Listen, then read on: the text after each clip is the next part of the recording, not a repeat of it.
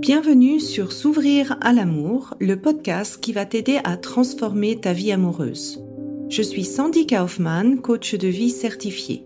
Sur ce podcast, je t'aide à comprendre et à changer tes mécanismes en amour afin de rencontrer la personne qui te correspond et construire une relation de couple épanouie. Tu y trouveras des réflexions, des exercices concrets tirés de mon activité de coach et de l'approche psycho-corporelle que je pratique, ainsi que des conversations inspirantes avec des experts ou des personnes comme toi et moi qui t'expliqueront leur chemin personnel pour s'ouvrir à l'amour.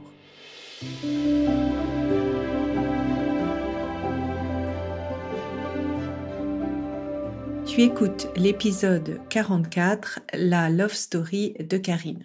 Alors dans cet épisode, je suis super contente de te raconter l'histoire inspirante d'une maman solo, Karine, qui a retrouvé l'amour après un divorce.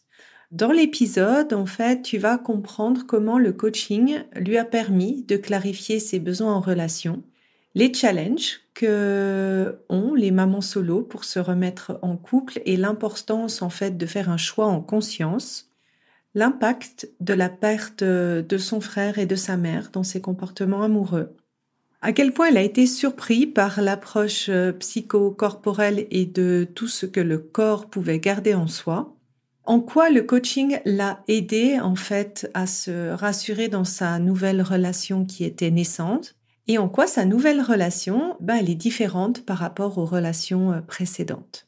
Elle a suivi le programme S'ouvrir à l'amour, donc je ne peux que t'inviter, si toi aussi tu as envie de transformer ta vie amoureuse, à nous rejoindre dans une des volets du programme. Bonne écoute Bienvenue Karine, merci d'accepter de parler un petit peu de toi, de ton chemin. Est-ce que tu voudrais nous dire un petit peu pourquoi tu as rejoint finalement le, le programme?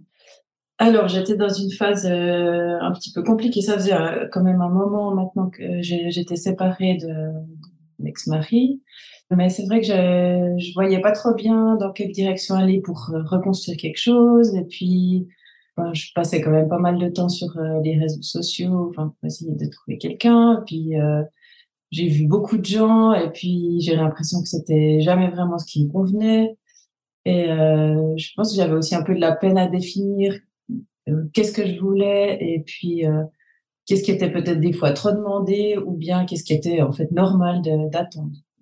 Et euh, je pense que j'avais besoin de mettre un peu de l'ordre là-dedans. Et j'avais aussi pas très envie de répéter les schémas que, que je voyais quand même dans les histoires successives que j'avais eues.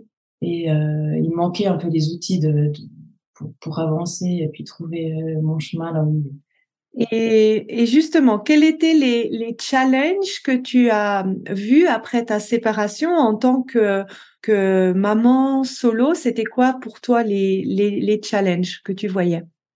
Bon, bah Déjà, quand on est seul avec deux enfants et puis qu'on a ben, une garde qui est quand même qui prend beaucoup de temps, c'est vrai qu'on a souvent plus beaucoup de temps pour soi. Et puis, euh, on a la tête qui est pleine de toujours de tout ce qu'il faut faire, de penser pour les enfants, penser pour euh, le travail, etc., l'organisation. Et euh, du coup, ça laisse peu de place pour pour trouver un peu son milieu dans sa, dans sa vie personnelle, dans sa vie privée. Ça, je pense, c'était un grand défi, quoi, d'essayer d'avoir un peu des plages pour moi.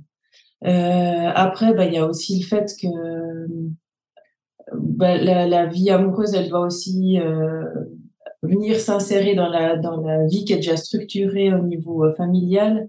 Et puis, ben, c'est souvent aussi quelqu'un qui a déjà une histoire, qui a aussi peut-être une famille. Et puis, il y a beaucoup de paramètres qui, euh, qui entrent en jeu tout à coup, beaucoup plus que quand on est seul et puis qu'on commence une vie amoureuse à 20 ou 30 ans.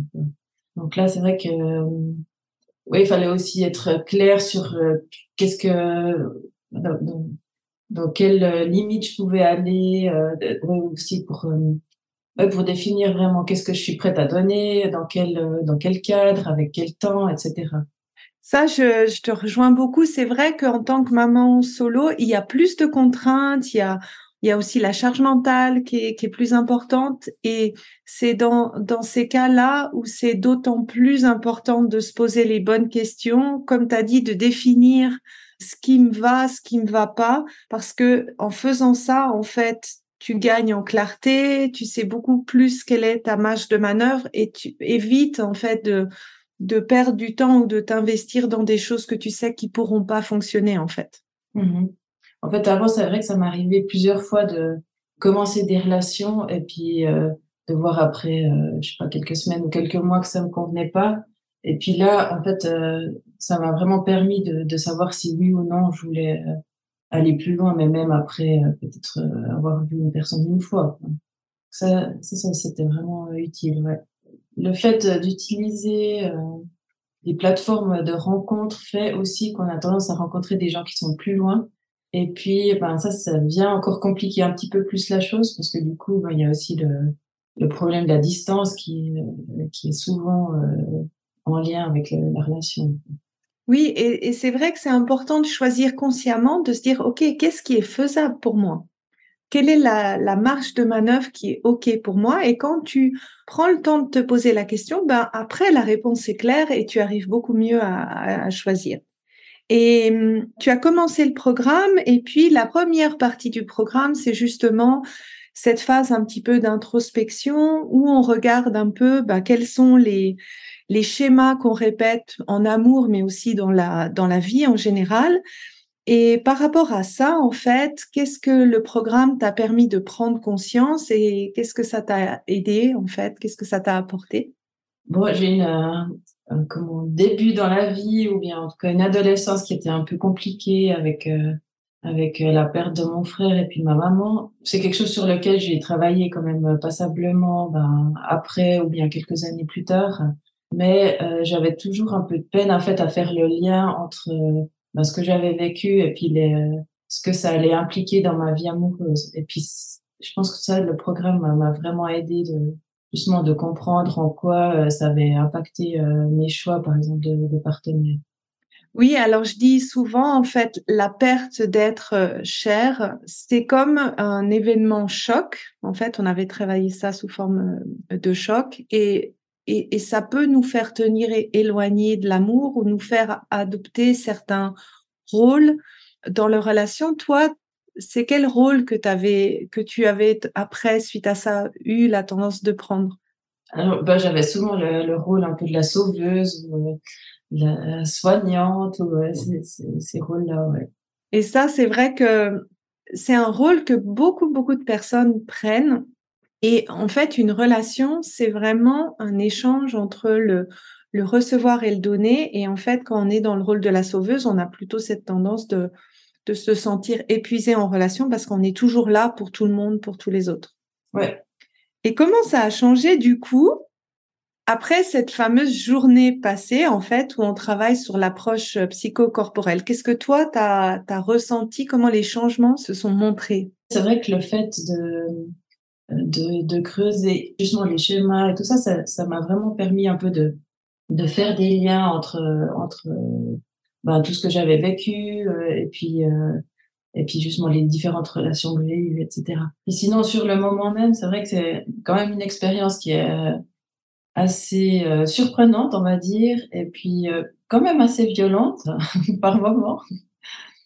Oui, je pense qu'il faut il faut rester ouvert, il faut se laisser surprendre et puis c'était vraiment quelque chose que j'avais jamais vécu. Pourtant, j'ai essayé plusieurs techniques, euh, euh, l'hypnose par exemple, ou de ce genre de choses. Mais c'est complètement différent. Enfin, c'était vraiment rien du tout avec euh, que, que, que je connaissais quoi. Mmh Est-ce que le comment on pourrait dire tout tout ce qui est ce qui peut sortir émotionnellement, des fois on s'en on peut on s'y attend pas forcément à l'avance. Ouais, c'est ça. Ça, c'est souvent, en fait, le corps, en fait, il stocke tellement de choses et c'est physique en fait. Donc on, voit, c'est la réaction physique qui sort. Donc c'est vrai que c'est un peu surprenant des fois. On se dit oula, j'ai tout ça stocké. Et c'est vrai que c'est c'est pas quelque chose qu'on a forcément conscience en fait. Non, mais j'ai trouvé euh, trouvé vraiment intéressant et oui surprenant. Je crois que c'est vraiment le Oui, oui, oui. non, mais je te comprends. Moi, c'est un peu le, le mot que j'avais aussi quand je l'ai vécu sur moi personnellement. Et dans ta relation, donc le changement concret, est-ce que tu veux peut-être nous parler de ta nouvelle relation et qu'est-ce que tu remarques en fait que tu fais différemment par rapport à avant?